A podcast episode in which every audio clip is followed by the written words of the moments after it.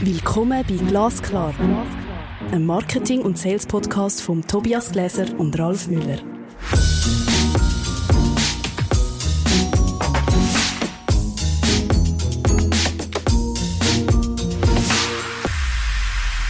Hallo Tobias. Hallo Ralf. Willkommen zum großen Marketing- und Sales-Fragenroulette. Es ist die zweite Runde und es ist Folge 38 von unserem wunderbaren Glasklar-Podcast. Ich muss sagen, ich bin fast ein bisschen nervös, weil wir wirklich nicht wissen, was für Fragen der andere mitgebracht hat.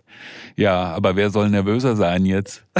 das, ist die, das ist die grosse Frage. Ich glaube, wir sind beide ein bisschen nervös. Willst du starten? Ich möchte starten. Ja. Und zwar habe ich eine Frage mitgebracht, die ich ähm, wichtig finde. Und zwar Daten oder Emotionen, was ist Trumpf im Marketing? Oder irgendwie sind wir so in einem, in Zwiespalt oder vielleicht haben wir ein Dilemma äh, zwischen Daten. Also wir sind so unglaublich, reden wir von Datentrieben, datenbasiert, auswerten und so weiter.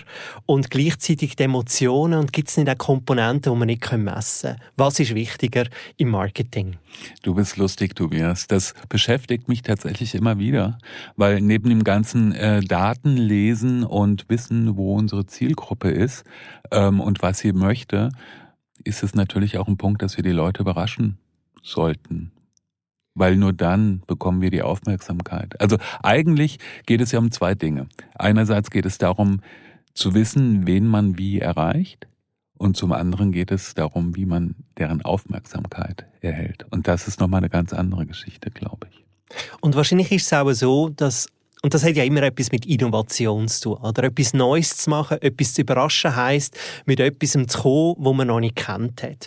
Und das heisst, man hat wahrscheinlich auch nicht eine ausführliche Datenlage. Also man kann nicht auf etwas zurückgreifen und weiss, es wird genau funktionieren. Also wahrscheinlich spielt Emotion eine extrem wichtige Rolle und wir können nicht alles auswerten. Aber was wir vielleicht auswerten können, ist, wie es denn auch wirklich wirkt. Das kannst du natürlich schon machen. Aber was ich schon beobachte, ist, dass äh, diese, also dass eine Art von Risikolosigkeit vorhanden ist. Und ich muss natürlich ein Risiko eingehen, wenn ich etwas ausprobiere, was so eine Ansprache ausprobiere oder eine Kampagne oder eine, Kampagne, eine Kampagnenidee verfolge, die es so noch nicht gegeben hat, ja, oder von der man nicht weiß, wie sie genau funktionieren wird. Also würdest du sagen, ich kann eigentlich die Frage gar nicht beantworten mit «Was ist Trumpf?», sondern vielleicht ist das eine Trumpf und das andere ist ein Joker?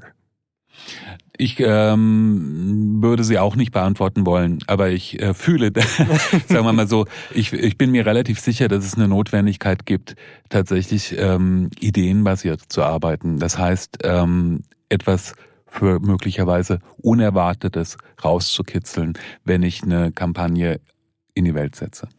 Eine sagen, unerwartete Idee. Ich würde sagen, wir gehen doch zu der nächsten Frage. Eine von dir. Ich bin gespannt. Lassen wir das Roulette laufen. Tobias, das ist eine längere Frage, ja. Aber ich fange mal an. Und sie ist auch vielleicht ein bisschen ketzerisch.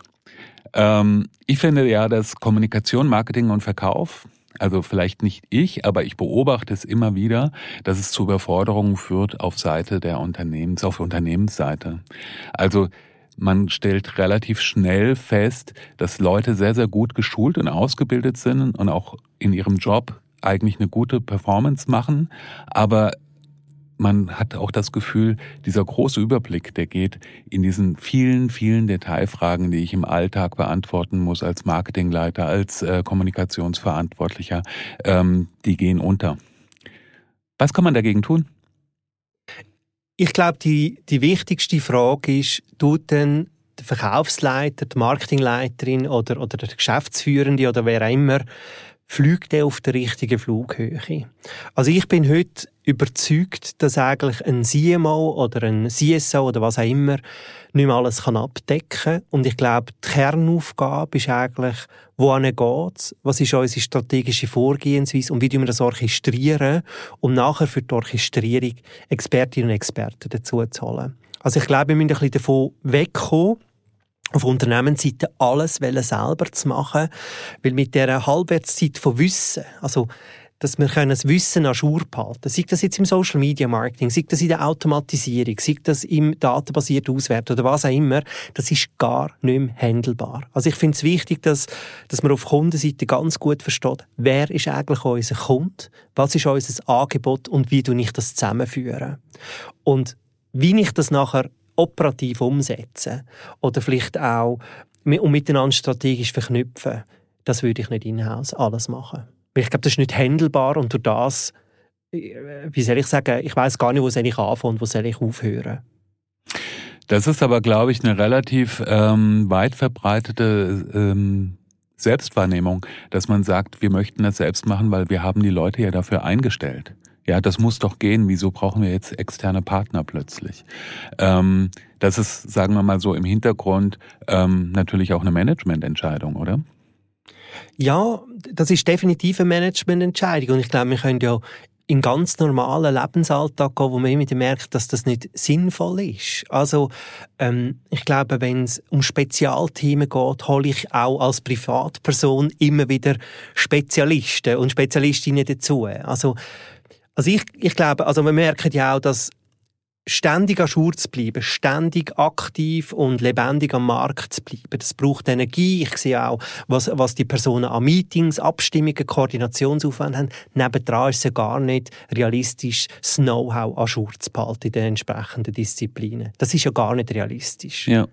Es gibt ja dieses wunderbare Beispiel, was du auch mal genannt hast, dass ein Marketingleiter in seinem beruflichen Leben drei bis viermal eine Website neu neu sich ausdenken muss, eine, neu lancieren muss. Und alleine, ähm, sagen wir mal, gehen wir von 20 Berufsjahren aus oder von 25 Jahren sind die Zeitabstände ähm, so, dass man sagen muss, es ist so viel passiert von Website Nummer eins bis zur Website Nummer zwei und so weiter und so fort. Es ist so viel neues Wissen da, ähm, dass man das nicht bewältigen kann. Man kann das Wissen nicht haben. Ich habe eine weitere Frage mitgebracht. Ich überspringe eine, weil die eben genau in, das, in deine Frage eigentlich eingezahlt hat. Ähm, macht Kaltakquise in der heutigen Zeit überhaupt noch Sinn?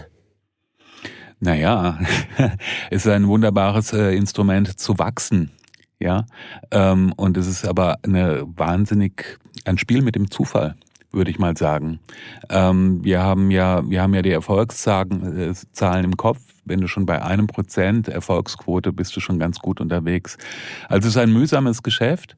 Ähm, ich glaube, man muss abwägen, wenn man Wachstumsziele hat, muss man abwägen, wie man dieses Wachstum erreicht. Ähm, ob man nicht aus den bestehenden Prozessen, aus den bestehenden Kontakten, ähm, aus den bestehenden Gewohnheiten nicht mehr machen kann, als einfach ins kalte Wasser zu springen und Kunden für ein vorhandenes Produkt zu finden. Ich würde gerne in dem Moment kurz eine professionelle Krise mit dir teilen. und zwar, also du weißt ja, ich bin HubSpotianer, ich bin HubSpot-Fan und HubSpot äh, hat ja den Ursprung vom Inbound-Marketing und was, das ist eigentlich das Konträre zu Outbound oder Kaltakquise. Und ähm, ich bin vor einigen Jahren an der Inbound, das war eine grosse äh, Konferenz von HubSpot in Boston gewesen. Und ähm, wir haben das als Unternehmen voll auf Inbound gesetzt und voll und alleinig auf Inbound. Und dann bin ich an, die Inbound, äh, an den Inbound-Kongress gegangen und überall haben sie über Outbound geredet. Und dann habe ich irgendwie gedacht, hey, jetzt tun wir die ganze Zeit Jetzt, jetzt können wir eigentlich vom Inbound und jetzt reden wir plötzlich wieder von Outbound, oder? Und irgendwie, ich habe gerade eine kurze, ich will nicht sagen Lebenskrise gehabt, aber ich bin plötzlich so gedacht, hey, was machen wir eigentlich? Und ich muss sagen, ich bin heute der Überzeugung, dass Inbound allein nicht lenkt. Also ich glaube, wir müssen einen In- und Outbound-Mix machen. Ich glaube, das, das hat auch ein spannendes Wechselspiel. Und da kann man vielleicht auch nochmal ähm, das Wort Intent-Driven Marketing nennen, also wo ich eigentlich Outbound mache, aber in einem Bereich, wo ich hohe Wahrscheinlichkeiten habe. Also ich denke, wichtig ist in einer Kaltakquise, dass man nicht einfach irgendwann mit angeht und irgendetwas probiert, sondern dort angeht, wo es eben nicht ganz zufällig ist, sondern wo man kann davon ausgehen dass es erhöhte Wahrscheinlichkeiten für einen Bedarf, für ein, für ein Produkt oder für die Dienstleistung gibt. Und dort würde ich Outbound bzw. Kaltakquise machen. Also ich würde von dem nicht absehen und ich glaube, gerade in einem dynamischen Markt, wo auch schneller mal das eine oder das andere Instrument nicht mehr funktioniert, würde ich mich eben doppelt aufstellen. Und zwar wirklich auf Inbound und Outbound setzen und, und schauen, wie kann ich an diesen Schrauben drehen. Es äh, ist, glaube ich, eine sehr schlaue Idee, weil das Feld äh, zu beackern, auf dem man sowieso schon die ganze Zeit unterwegs ist, reicht halt nicht aus. Also langfristig wahrscheinlich nicht aus, sag ich mal. Wahrscheinlich braucht es auch wie eine Risikominimierung, weißt? Also wenn gewisse Instrumente können ja sehr schnell plötzlich auch nicht mehr funktionieren. Aus welchen Gründen auch immer. Tut sich der Markt verschieben, tut sich eine Technologie verändern oder was auch immer. Ich habe vielleicht ein, ein Funnel aufgebaut, der hervorragend funktioniert und es gibt irgendwelche Game Changer, die plötzlich den auf den Kopf stellen. Und da bin ich einfach besser aufgestellt und ich glaube, es gibt auch eine spannende Wechselwirkung in Form von Lernen auch. Ja, es ist auch äh, spannend zu sehen, dass ich äh, kommunikativ anders vorgehen muss. Ich muss ja dann in dem Moment, wo ich auf ein neues Feld gehen will, muss ich eine gewisse Strahlkraft entwickeln. Das heißt, ich muss, ich muss tatsächlich ähm, etwas etwas anbieten, was die Leute nicht wissen, so noch nicht gesehen haben. Ich muss sie überraschen. Da sind wir schon wieder bei dem Anfangspunkt. Ich würde sagen, wir drehen oder rühren Kugeln nochmal ins Roulette rein und schauen, was bei dir für eine weitere Frage rauskommt. Ähm, ist es nicht so, Tobias, dass zu viel Kaugummi heißt die Frage. ich habe das Gefühl, dass wir in unserer Marketing, Sales und Kommunikationsblase einfach viel, wahnsinnig viel Fachvokabular entwickelt haben, um differenziert arbeiten zu können, was aber nach außen kaum verständlich ist. Ich habe manchmal das Gefühl, dass wir uns genau wie viele andere auch in, einer, in, einer, in einem Silo befinden mit unserem Fachvokabular und möglicherweise durch dieses Fachvokabular im täglichen Umgang mit unseren Kunden mehr Möglichkeiten verloren gehen, als dass wir zielsicher arbeiten. Was denkst du? Ich bin voll bei dir. Also ich glaube, was wir nicht einfach können benennen können, können wir nicht denken und können wir nicht tun.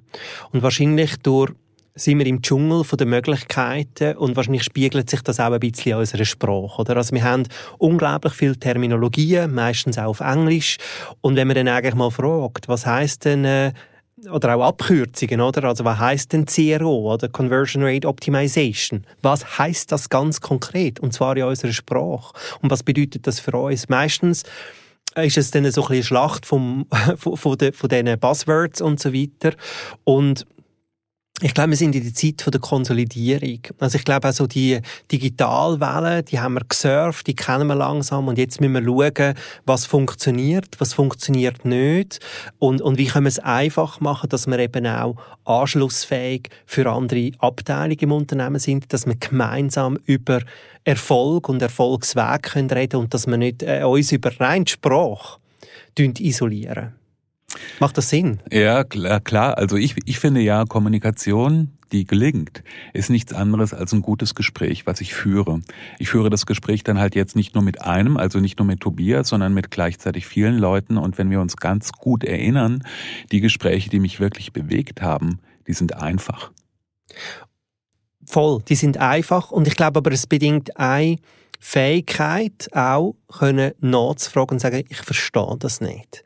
Also weißt die Hartnäckigkeit und auch ein, vielleicht eine Betroffenheit oder sich für etwas einsetzen, bedingt auch zu klären, was heißt das eigentlich? Oder warum ist das wirklich für uns relevant? Und das ist natürlich auch ein Eingestehen von, von off, äh, wie soll ich sagen, oberflächlich vielleicht von einer, von einer Schwäche, wo aber meiner Meinung nach gar keine Schwäche ist. Ja, ich glaube, ein ganz gutes Instrument ist dann nochmal Begriffe zu doppeln. Wenn ich sie schon verwende, kann ich ja im Gespräch dann auch gleich erklären, was ich damit meine, wenn ich das Gefühl habe, dass das zielführend ist. Ich habe vielleicht hier gerade eine spannende Anschlussfrage. Ist denn die digitale Welle im Marketing und Sales vorüber? Also ist die vorbei, die Welle? Naja, ich, ich glaube, ich glaube, sie hat einen Wechsel herbeigeführt, der nicht mehr rückgängig zu machen ist. Unser Denken kann, glaube ich, ähm, und unser Umgang mit digitalen Kommunikationskanälen kann vielleicht nochmal überdacht werden. Weil ich finde, so ein großes Versprechen, ähm, so ein großes Versprechen, was äh, oftmals wieder auftaucht, ist mehr Effektivität und mehr Effizienz im Marketing zu erreichen. Ich sag mal, wenn das einfach immer so stimmen würde, hätten wir noch viel, viel mehr, viel erfolgreichere Unternehmen. Also es gibt tatsächlich auch Dinge, über die man vielleicht sprechen sollte, die ähm, in der Vergangenheit nicht so funktioniert haben. Aber dass wir wieder zurück in eine analoge Welt wechseln, daran glaube ich überhaupt gar nicht.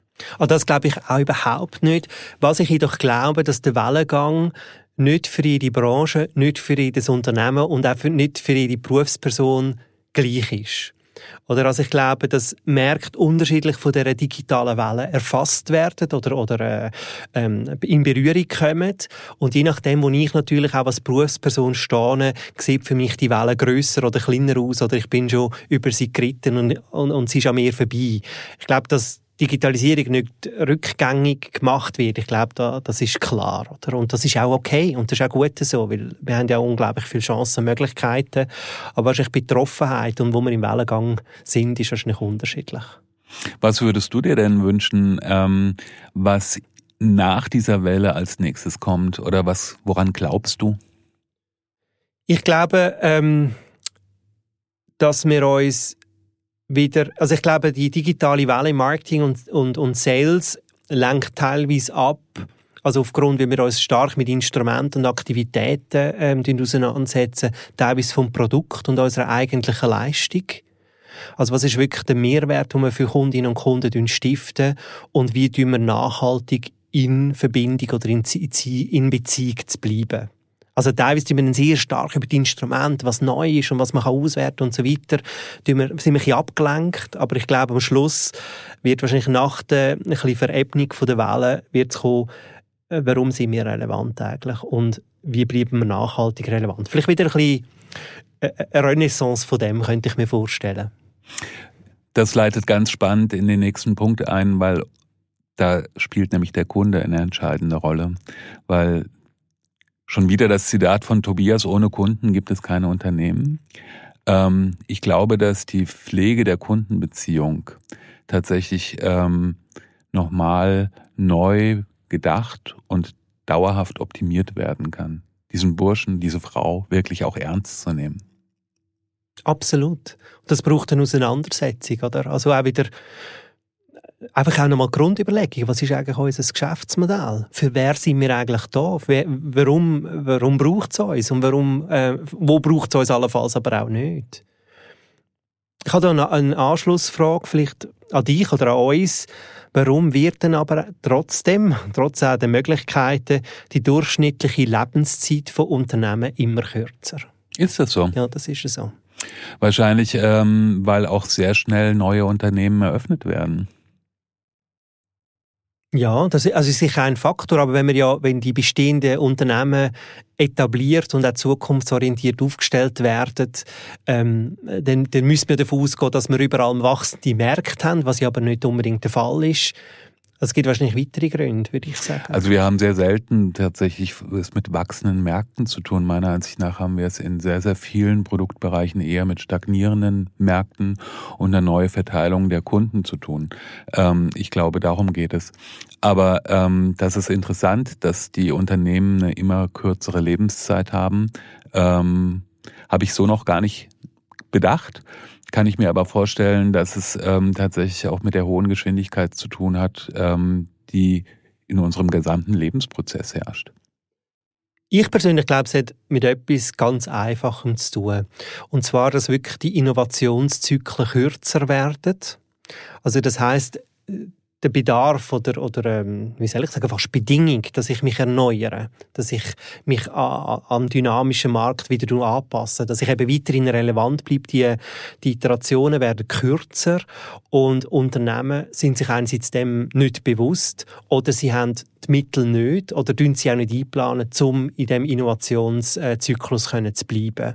Und wenn ich natürlich mit dem Innovationszyklus nicht mitgegangen, verliere ich die Relevanz, weil jemand anders macht das besser und dann werde ich substituiert. So ist das. Eine so, letzte Roulette-Frage von dir. Ja, vielleicht eine persönliche Frage. Was würdest du dir persönlich raten, wenn du nochmal 20 wärst? Ich glaube, was ich mir würde raten, an einen Ort gehen, also im Arbeitsumfeld, oder? Also in ein Arbeitsumfeld gehen, wo man die Möglichkeit hat, zu lernen, sich entfalten und ähm, wo unglaublich starkes Teamplay vorhanden ist. Das ist, glaube ich, das Wichtigste. Also in ein Setting gehen, wo man eine Lern- und Entwicklungskultur hat, äh, wo man eine Offenheit hat und wo man auch weiß, dass man im Team stärker ist, als wenn man Einzelplayer ist. Finde ich eine hervorragende Antwort, praktisch arbeiten als Entwicklungsraum. Und wahrscheinlich hört das auch nie, hört das auch nie auf. Ich glaube aber, wenn man das in frühen Jahren nicht entdeckt hat, weiß man gar nicht, was das eigentlich für einen unglaublichen Mehrwert hat oder was das, was das bedeutet. Oder? Also, wenn ich das wie nie kennenlerne, weiß ich auch nicht, dass es das gibt und dass ich weiterhin nach dem sollte suchen. Ähm, genau. Was würdest denn du deinem jüngeren 20-jährigen Ich empfehlen? Das ist eine lustige Frage. Ich habe gar nicht gedacht, dass sie zurückkommt. Ich würde, ähm, ich würde ganz, ganz ähnliche, ganz ähnliche ähm, Dinge. Also was mich wirklich interessiert, ja, ist, ähm, wenn Dinge wachsen, wenn Dinge sich entwickeln. Und was mich immer weniger interessiert, ist, wenn sich Dinge wiederholen. Also wenn, wenn so eine Art von Routine da drin ist. Und von daher ähm, würde ich gerne die Fähigkeit und die Erfahrung haben, die ich heute habe und nochmal ähm, als 20-Jähriger wahrscheinlich andere Ziele verfolgen, als die ich bisher verfolgt habe. Das ist das Frageroulette die zweite gewesen. Wenn euch das gefallen hat, gebt uns doch gerne fünf Sterne. Dann machen wir nämlich vielleicht sogar eine dritte Roulette-Runde miteinander. Und ich freue mich auf die nächste Episode, oder wir freuen uns auf die nächste Episode, wieder mit einem Gast, Episode 39, mit dem Sandro Albin von Capture Media zu Miss es oder vergiss es. Ja, das wird großartig, ich. Ich freue mich.